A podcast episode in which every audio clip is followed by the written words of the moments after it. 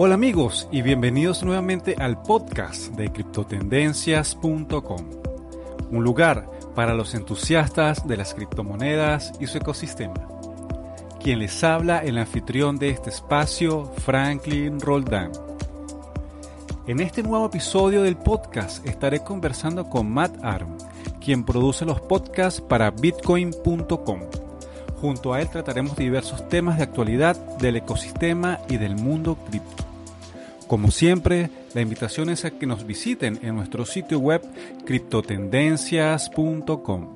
En redes sociales pueden ubicarnos en Facebook e Instagram como arroba criptotendencias, en Twitter arroba cripto-t y en Telegram pueden encontrarnos como criptotendencias. Sin más amigos, iniciamos el episodio.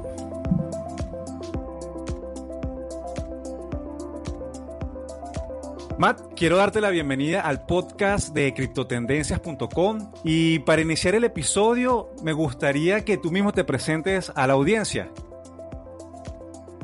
Claro que sí, pues un gusto a todos que están escuchando. Eh, Franklin, gracias por tenerme acá.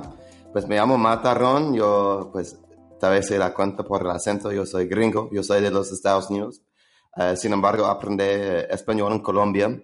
Eh, no ando allá tanto como antes, pero tengo un negocio allá. Yo exporto fruta, eh, fruta exótica. Y, y bueno, en, ese tiempo, el año pasado, tuvimos una helada y perdimos casi toda la cosecha. Eso me dio tiempo, eh, tiempo libre. Yo también he hecho varios, varios proyectos web, mejor dicho, en mi, mi pasado y, y leí un libro sobre Bitcoin, tomé un curso en criptografía y a pesar de tener tanto tiempo libre por la quemada de nuestra cosecha, eh, fue una bendición porque entré al mundo de cripto.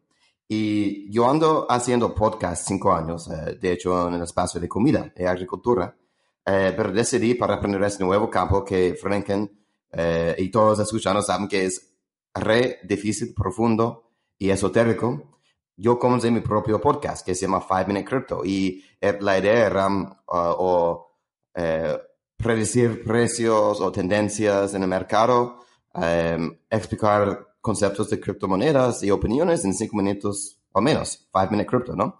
Y de hecho, hace un año, el, el 5 de diciembre, 5 o 6 de diciembre, entrevisté a Roger Ver eh, sobre Bitcoin Cash. Y bueno, él, eh, pues él me explicaba Bitcoin Cash, publiqué el podcast, pero él dijo una cosa muy curiosa en el podcast. Él dijo, mira, si tú quieres ganar, eh, yo le pregunté, ¿cómo uno gana plata en Bitcoin Cash si quieres que sea anónimo y que nadie sabe que lo estás ganando? Es decir, aparte de un exchange, por curiosidad. me dijo, fácil, trabajas en una empresa que te paga en Bitcoin Cash.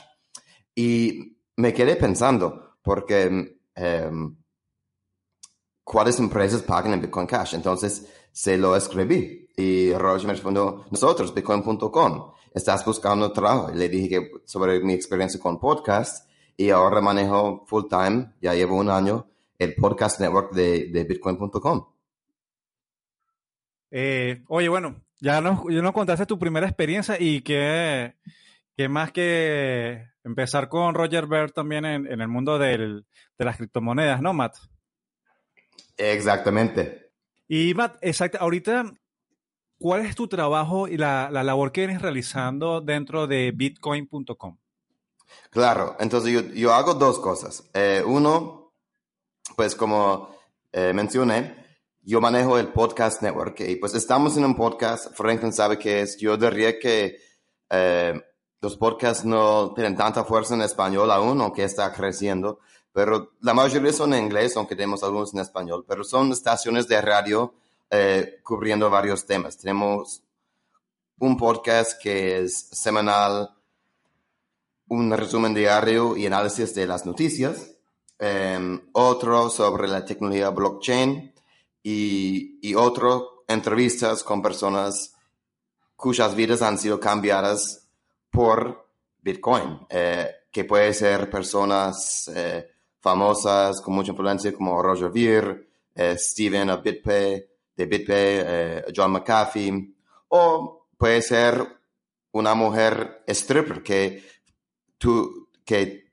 que se llama Bernard Sparks, cuya cuenta bancaria fue cerrada por el banco y tenía que usar Bitcoin para poder hacer su trabajo en el mundo de entretenimiento adulto, ¿no? Que es legal en los Estados Unidos, pero los bancos les cierran. Entonces, como da un buen, eso es una gama, pues, una buena, como digo, como el, el, campo es bien amplio de lo que cubrimos en los podcasts. También estoy encargado de América Latina y pues conectar bitcoin.com con la comunidad eh, de América Latina y España con meetups y, y, promover el uso de Bitcoin Cash con el fin de más libertad económica.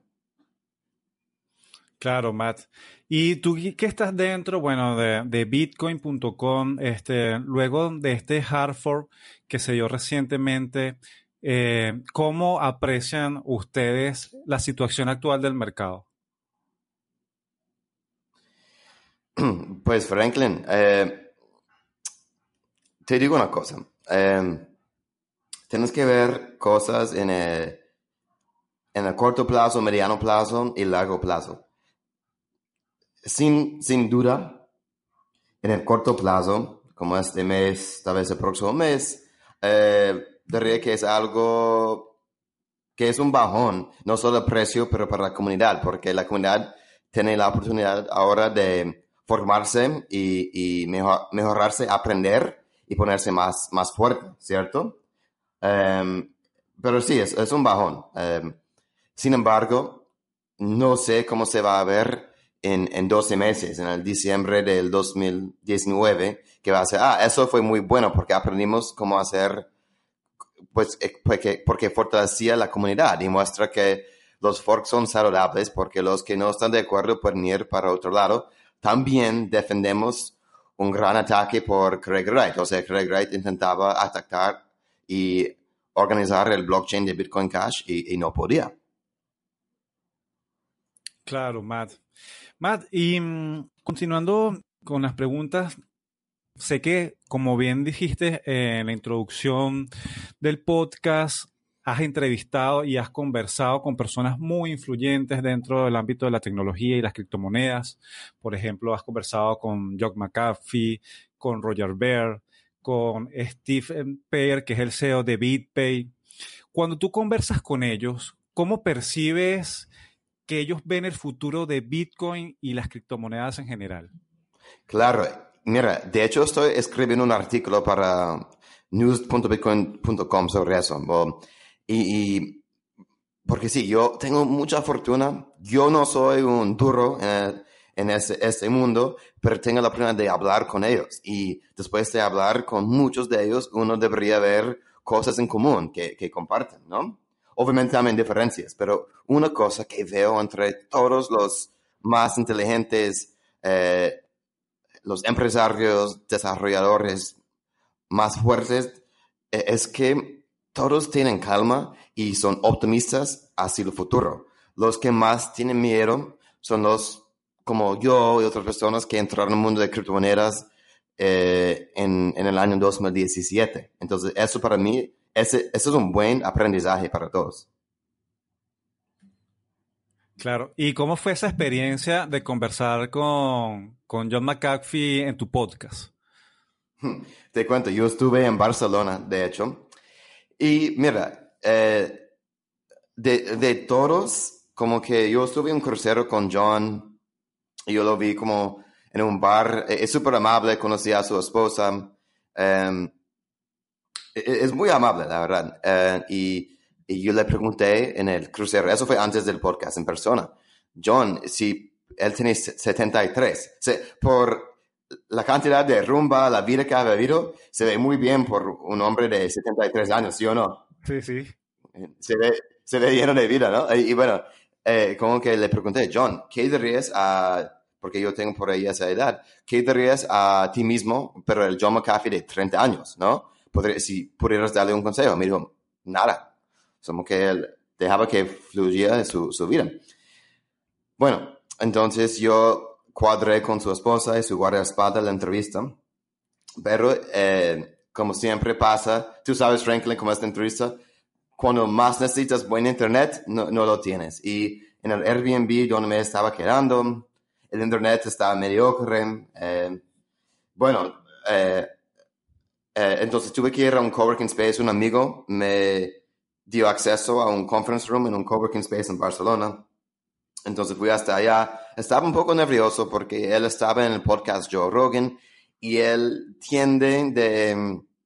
Si, si, si él se siente atacado o si dices algo que a él no le gusta, él se cierra y no quiere que eso pasara, ¿no? Por eso está un poco eh, preocupado. Eh, sin embargo, eh, las cosas fluyen bien y, y bueno, ¿qué, aprendí John McAfee? Yo creo que la cosa más interesante que él ha dicho en otro podcast, que Roger Byrne y Jihamu son de los dos, son las dos personas más inteligentes del mundo que conoce. En particular, Jihamu. Eh, Franken, ¿tú sabes quién es Jihamu? Sí, sí. Ok, para los que están escuchando, eh, lo definimos. Es de Bitmain. Bitmain es la empresa más grande de minería, em, eh, fabricando los chips, em, como va, creo que va a ser un IPO de 30 billones de dólares, son, invierten en el ecosistema de Bitcoin Cash, eh, muchas empresas. Es la empresa más grande del mundo, ¿no? Y Jihanwu tiene 30, no sé, 31 años, algo así, 32 por, por mucho. Y es muy humilde, callado. No es alguien como, no sé, Steve Jobs o quién más, eh, que tiene una presencia fuerte y o, incluso Roger, que uno sabe, wow, esa persona es un líder. Él es un líder, pero es, es, mucho más sencillo, es decir, como, no, no sencillo, como que eh, no, no se da cuenta. O sea, puede, puede que Franklin, yo y Jihamu estamos tomando una cerveza y nadie sabe que Jihamu es quién es, ¿no? Claro. Y, y John McAfee dice que, y, y acuérdense que China es un país de que ellos quieren vigilar todo, ¿no? Um, y cripto es eh, al revés, al cripto es al revés, que la idea es descentralizar, pero la inteligencia artificial y machine learning, todo eso es para vigilar en, en cierta forma, ¿no? Um, que saben lo que van a hacer y, y todo eso. Y según John McAfee, que ese de blockchain es un paso para Jihamu, porque su meta final es con inteligencia artificial. Entonces, no sé en cuál forma eh, la quiere usar eh, Jihamu, pero ese es un dato que me parece interesante. Si es cierto, um, Jihamu ya tiene mucho poder dentro del mundo de criptomonedas y, plata. Eh, inteligencia artificial sería aún más poder. Totalmente. Con dinero, con dinero y con la tecnología a su lado, pues creo que pocos serían los límites, ¿no? Claro, y les voy a dar un ejemplo chiquito. Ustedes han escuchado de, del Amazon Echo o Amazon Alexa. Es esa cosa dentro de la casa, así como Amazon, pon Oscar de León. Eh, Amazon llama a um, tal amigo, o sea, como, es como un robot, básicamente un speaker que es un estéreo y pídeme un Uber, o sea, hace todo como para ti. Pero también te está escuchando, aprendiendo lo que dices y escuchando dentro de tu casa. Y yo cuando yo vi eso es que, wow, eso me parece un poco, me, me preocupa un, poco. Eh, Franklin, tú sabes, en Venezuela es un país que, wow, eh, decir que hay fe en el gobierno, que puedes confiar en ellos, pues no se puede, ¿no? no es un secreto, ¿no? Eh, pero bueno, yo, yo vi ese aparato que es machine learning, es una máquina que aprende y, te ayuda, entre comillas. Claro, claro. Pero ¿qué pasa?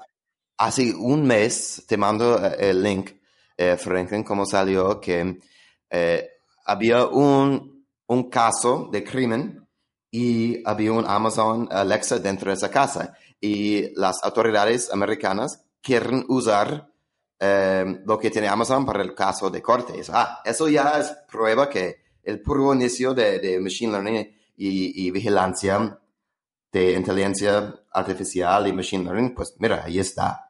Y eso sí, es, y hay muchos casos de cómo que la inteligencia artificial y machine learning puede, pues, te puede invadir la privacidad y, y da hacia un estado totalitariano. Sí, sí.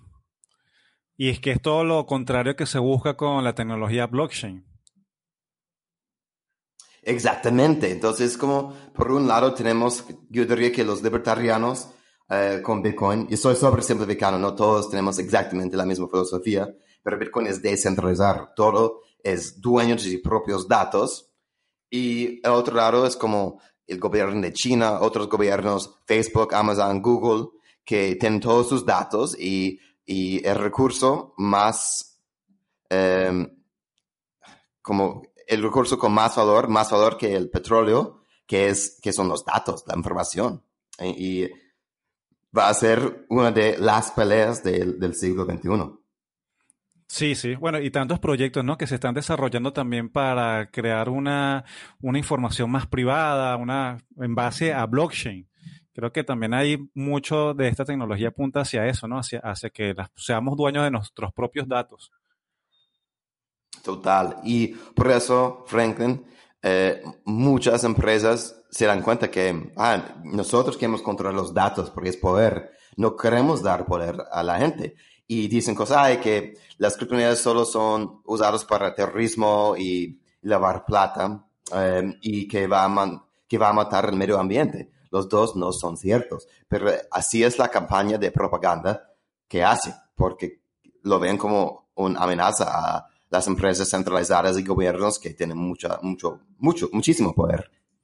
Sí, Matt. Y mira, aprovechando que, que tocas el tema, Matt, me gustaría preguntarte, eh, ¿es la influencia que pueden tener medios especializados, por ejemplo, eh, bitcoin.com y salvando la distancia, pues nosotros desde, desde Criptotendencia, ¿cuáles son tus, los aportes que, que tú puedes visualizar que los sitios especializados, la información como tal, puede influir sobre el desarrollo, sobre las personas en esta era de, la tecnología blockchain? Entonces, em, la pregunta es, para asegurar que, que, la entiendo, que como una empresa grande como Bitcoin.com que puede influir a la gente y otras empresas con blockchain, ¿cuál es nuestra meta o cuál es nuestra responsabilidad? Eh, sí, fíjate, ha tocado el tema ahorita de la importancia de la información. Y en esta era de la tecnología blockchain, la era del Internet, ¿qué papel están jugando los medios como bitcoin.com sobre el mercado, sobre la adopción de la tecnología y el uso de las criptomonedas? Claro, mira, es muy sencillo. Em, Bitcoin.com eh, está ahí para ayudar con la libertad económica. Em, para ser más específico, son tres cosas en lo que nosotros nos enfocamos. Ayudar a las personas a gastar, usar Bitcoin Cash como criptomoneda. Yo digo Bitcoin Cash no porque es una religión que se tiene que usar Bitcoin Cash. Se puede usar Zcash, em, Monero, em, Ethereum, Ether. Hay, muchos que se puede usar, pero nosotros apoyamos Bitcoin Cash como número uno porque en este momento creemos que Bitcoin Cash tiene más potencial de liberar a la gente que cualquier otra criptomoneda, ¿cierto? Entonces, si, si cambia el, el, el ambiente pensamos que otro criptomoneda tiene más chance, podríamos cambiar a, esa, moneda, ¿no? Pero bueno, para seguir, entonces la idea es que uno, gastar, usar Bitcoin Cash como consumidor, como mandar, como plata, como mandar remesas a tu familia de, Venezuela, en Miami, y, viceversa. Número dos, pues los comercios, los comerciantes se, tienen que recibir Bitcoin Cash. Y número tres, los desarrolladores, developers, ellos tienen que construir y, y, y hacer crear la infraestructura del Bitcoin Cash blockchain. Eh, porque como tú sabes, estamos en el puro principio, en modo alfa, ni, ni en beta, y necesitamos como para que los pagos sean más fáciles y apps, aplicaciones descentralizadas para que sea más fácil el uso. el UI UX eh, de criptomonedas. Entonces, todo lo que hacemos está dirigido a esas tres cosas. Matt, y mm, cuando por lo menos haces eh, el trabajo para, para bitcoin.com, ¿qué es lo que más te motiva a ti a estar involucrado dentro del ecosistema de las criptomonedas?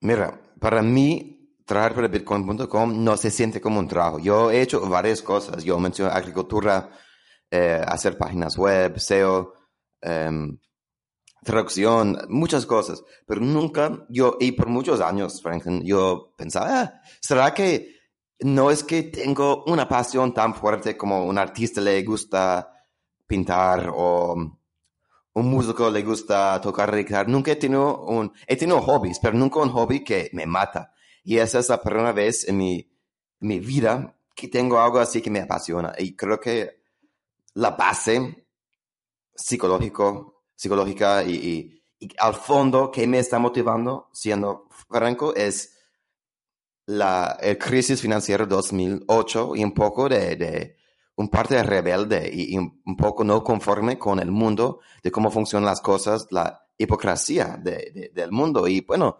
eh, eso por lo menos no es garantizado que va a funcionar, pero es un gran chance de cambiar el, sistema, eh, por más bien que mal y eso me motiva. Sí, bueno, creo que eso, eso también es, algo que no solamente a ti te pasa, creo que también a mí también me pasa esto, ¿no? Esto es el, el querer cambiar algo, el no estar conforme con, con lo que está pasando, este, nos, nos, impulsa de una u otra manera a involucrarnos en, en el mundo de la blockchain y las criptomonedas. Totalmente de acuerdo, Franklin. Y y bueno, quisiera hablar un poquito sobre, sobre Venezuela. Pues yo, yo diría que, pero hay muchas personas que solo compran Bitcoin y criptomonedas para especular. Y está bien, o sea, no digo que está mal. Eh, uno puede comprar por lo que sea. Sin embargo, yo creo que no puede ser solo ser especulación, se tiene que usar como criptomoneda, ¿no? Y siendo franco, estamos en, en alfa, ¿no? No estamos en beta, no, los productos todavía faltan mucho. Pero un país donde sí sería mejor usar eh, que la moneda local es Venezuela. Entonces, 2019 voy a estar enfocado en más proyectos de Venezuela. Ya tenemos Eat Bitcoin Cash con José, eh, que apoyamos, que es de, no es de nosotros, pero nosotros lo apoyamos y lo promocionamos. Eh, que recibe donaciones en Bitcoin Cash para alimentar venezolanos en seis departamentos de, Venezuela. Pero incentivar el uso de comercio con criptomonedas en Venezuela me parece eh, la cosa más urgente del mundo. Y por lo menos es interesante conocer tu punto de vista, Matt. Este, ya que tú no estás directamente aquí, ¿cómo crees tú que las criptomonedas van a ayudar la economía de las personas en el día a día? Claro, eh, quiero decir dos cosas. Uno, pues yo conozco a varios venezolanos, he estado en Colombia por mucho tiempo, em, y, pero tampoco soy venezolano y tengo mucho respeto. Yo no tengo que vivir lo que tú estás viviendo, Franklin, y, y wow, cada día aprendo algo nuevo sobre Venezuela. Em, también es difícil decir Venezuela como un país porque depende del territorio, la plata y la situación es diferente. En Cúcuta, en la frontera con San Antonio um, y Mérida, es muy diferente que en Caracas o Barquisimeto o, Maracaibo uh, o la frontera con Brasil, ¿cierto? O sea, es como hay, varias situaciones dentro de un país. Sí. Um, entonces, bueno, yo lo digo con mucha que, no soy experto, pero quiero aprender lo más que puedo y por eso tengo personas como Franklin que eh, me pueden enseñar, ¿no? Y yo creo por... Bueno, yo no me gusta hablar tanto de la filosofía, o bueno, sí, eh, eh, es una mentira, me encanta hablar de filosofía, pero hay personas que no les, no les importa la parte de anarquía, de, del gobierno, de los bancos, está bien, entonces tienes que hablar en los sentidos. Yo diría el poder de, de mandar remesas al exterior y a Venezuela por menos de un centavo cada transacción. Em, por el hecho de, de, yo creo que un establecimiento en Caracas hoy en día, más o menos, para procesar transacciones eh, en una tienda, te cobran 6% con, con Bitcoin Cash y utilizando algo como RTM. No sé si sabes qué es RTM, pero son excelentes, que entre como un por ciento de Bitcoin Cash al dólar y tienen las mejores tasas cambio, de cambio en el mundo. Es decir, eh, utilizando criptomonedas y peer-to-peer, eh, networks como RTM, sí. las personas se quedan con más plata y, menos da a los bancos de los intermediarios. Es así de sencillo.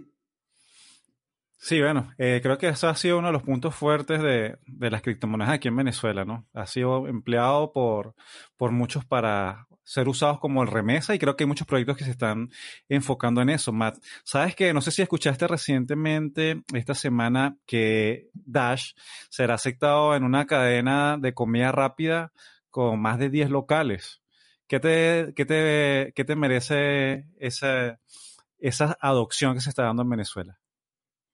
Mira, eh, me encanta que Dash está haciendo un gran esfuerzo en Venezuela.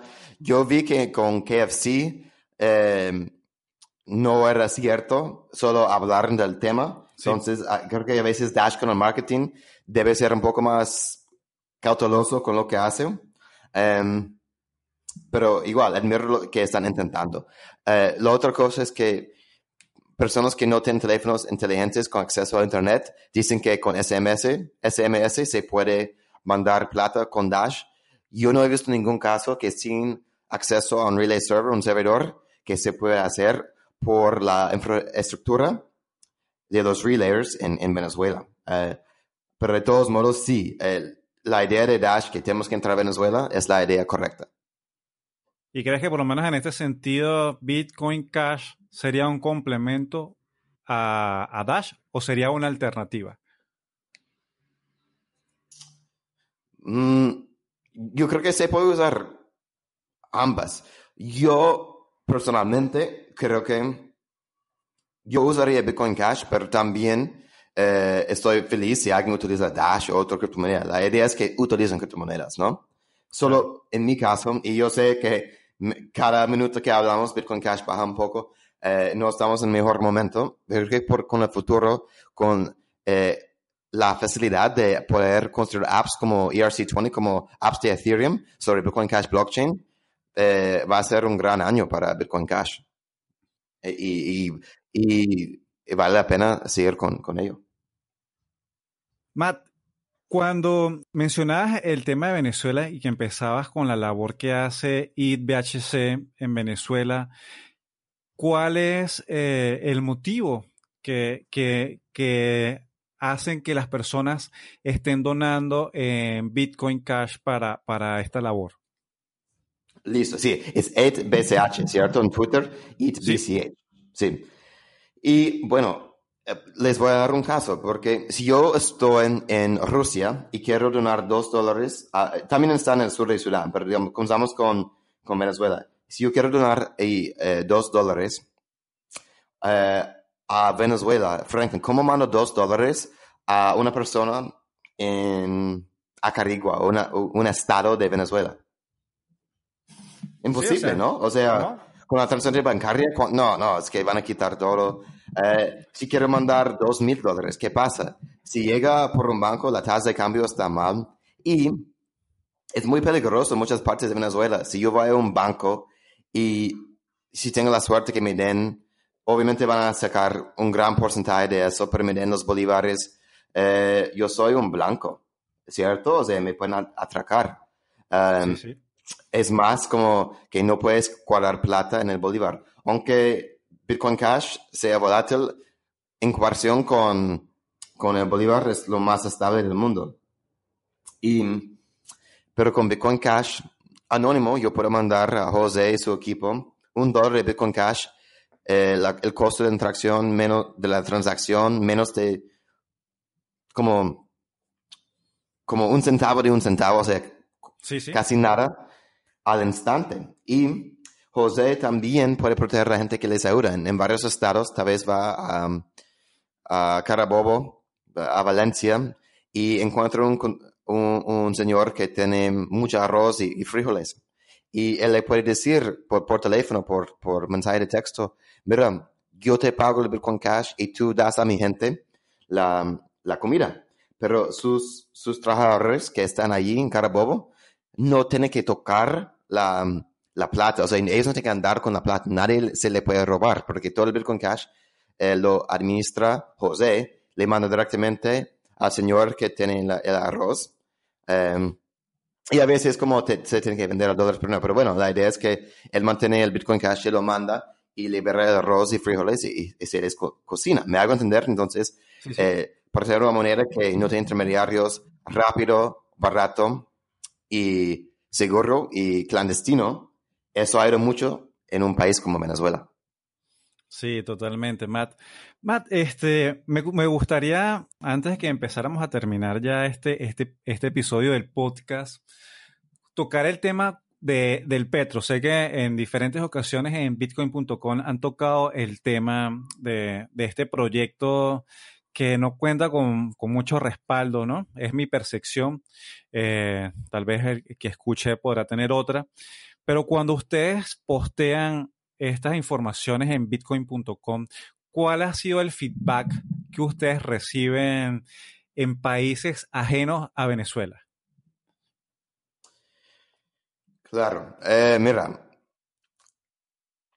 resulta que, eh, hablando de Dash, yo creo que el Petro copió el white paper de Dash. Eh, creo que el Petro eh, no tiene buena reputación y es una eh, y la reputación es válida la mala reputación porque no es nada. Yo sé que algunos, algunas cuentas bancarias uno puede entrar, pero es, o, es una forma del gobierno de recibir plata, no una cuenta bancaria, sino criptomoneda, tal vez por Ethereum, Bitcoin, porque yo creo que Maduro y todos sus amigos tienen sus cuentas congeladas en, en Europa, en los Estados Unidos, ¿no? Y, y es otra forma de buscar plata eh, y no más de eso no va a salvar el país, desafortunadamente. Sí, bueno, creo que muchos pensamos también algo muy similar a eso, Matt. Matt, me gustaría ya para cerrar el podcast dejarte con las conclusiones que, que nos quieras dejar al final de, de, esta entrevista. Y bueno, eres libre claro, para pues, el podcast. Además que todo criptotenencias.com, creo que necesitamos más sitios como eh, el suyo, eh, Franklin, y, y, creo que todos entienden eso. Hay una cosa que no me gusta de las criptomonedas, no es que no me gusta, yo diría una oportunidad, es que no, no es justo que casi toda la buena información está en inglés. Debería haber más contenido en español para que se pueda difundir la verdad y educar a la gente que no porque, bueno, un, un hispanohablante prefiere hablar español como tal. O sea, eh, solo que puedes leer Mario Vargas Llosa en inglés, lo vas a leer en español, ¿no? Y, las noticias de criptomonedas, especialmente como relación a América Latina, debe haber más en español. Entonces, te felicito, Franklin, por lo que tú estás haciendo. Eh, pues dos, eh, si alguien quiere hacer un meetup de Bitcoin Cash, es decir, cómo formar un grupo, eh, bitcoin.com los patrocina. Me mandas un correo a mat, y cualquier cosa, cualquier recurso que le pueda hacer para aprender, pues estoy aquí a, a, la orden y me siento muy afortunado y agradecido por estar en un campo y, y, bueno, muy motivado para... No estoy bajo la ilusión que las criptomonedas van a resolver cada um, desafío del mundo, pero para poner, pero comenzar una revolución y separar los, los, bancos del gobierno y dar más poder a la gente, me parece una que vale la pena de pelear, de, de pelear, de luchar, mejor dicho, estar en la lucha, como, como se dice en Colombia, y, y yo estoy 100% seguro que voy a dar por lo menos la próxima década de, de mi vida a este movimiento, a hacer mi rol, aunque súper pequeño, porque las cosas buenas, bonitas de la vida, uno piensa en, en Roma, unos proyectos de arte, eh, no sé, eh, pues los discos de Oscar de León, eso no fue creado en, una semana en un año, es de años de práctica y, aprendizaje, ¿no? Y, decimos más personas que están dispuestos a dedicar una década de, su vida también y, así nos fortalecemos. Excelente reflexión, Matt. Sí, creo como que apenas esto está empezando, ¿no? Apenas estamos comenzando, sí. Matt, muy, muy, muy, muy agradecido por tu tiempo, por, por este episodio del podcast y espero que el año entrante podamos realizar otro para, para evaluar cómo va evolucionando todo el mercado y la adopción de la tecnología también. Claro que sí, Franklin, y seguro que no, nos veremos en una conferencia algún día de estos y, te invito a, a, una cerveza y podemos eh, vernos en persona. Claro que sí, Matt. Espero que, que se pueda dar pronto el encuentro. Listo, listo. Un abrazo. Igual para ti, Matt. Gracias.